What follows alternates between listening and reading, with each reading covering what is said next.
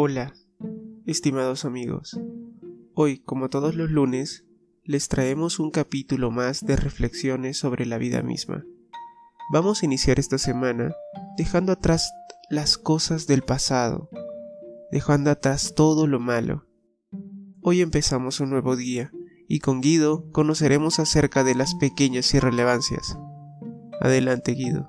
Hace algunos días, por la mañana cuando salí al trabajo, al tomar la avenida principal, en una intersección un conductor me cerró el paso bruscamente y encima se fue vociferando e insultándome, aunque no tenía la razón. Ante situaciones como estas, que nos vamos a encontrar por decenas todos los días de nuestra vida, me refiero a personas que serán groseras, amistades con malas actitudes, jefes despóticos, compañeros de trabajo conflictivos, pérdida de objetos, accidentes y toda clase de imprevistos, podemos tomar dos actitudes.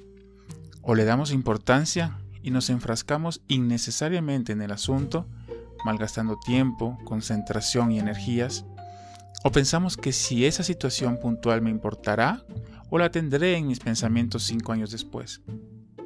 Lo más probable es que optando por la segunda opción, muy seguramente esa pequeña irrelevancia no me carcoma el pensamiento y la vida, y efectivamente en cinco años ni siquiera la recuerde.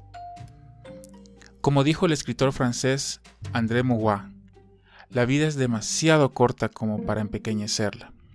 Qué verdad tan grande. ¿Cuánto tiempo vamos a estar sobre la tierra? Solo Dios lo sabe.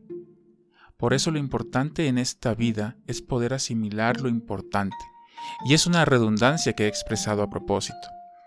Porque si hay algo que no es importante en la vida son esas pequeñas irrelevancias, tonterías que se encargan muchas veces de martirizarnos y que nos roban lo esencial de la vida.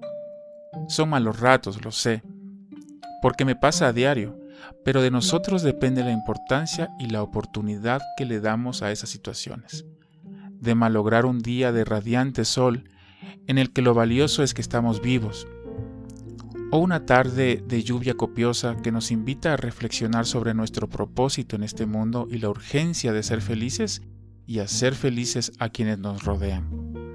Qué importante puede ser para nosotros que la vida se trate de tener pensamientos superiores, buenas vibras, energía positiva y que las pequeñeces irrelevantes no nos roben la calma y el bienestar. ¿Y ustedes ¿En qué se concentrarán? Ya lo dijo Guido, lo importante es tener pensamientos positivos.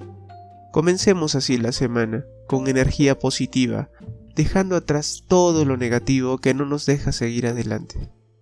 Buen inicio de semana. No se olviden de compartir estas reflexiones. Hasta el próximo lunes.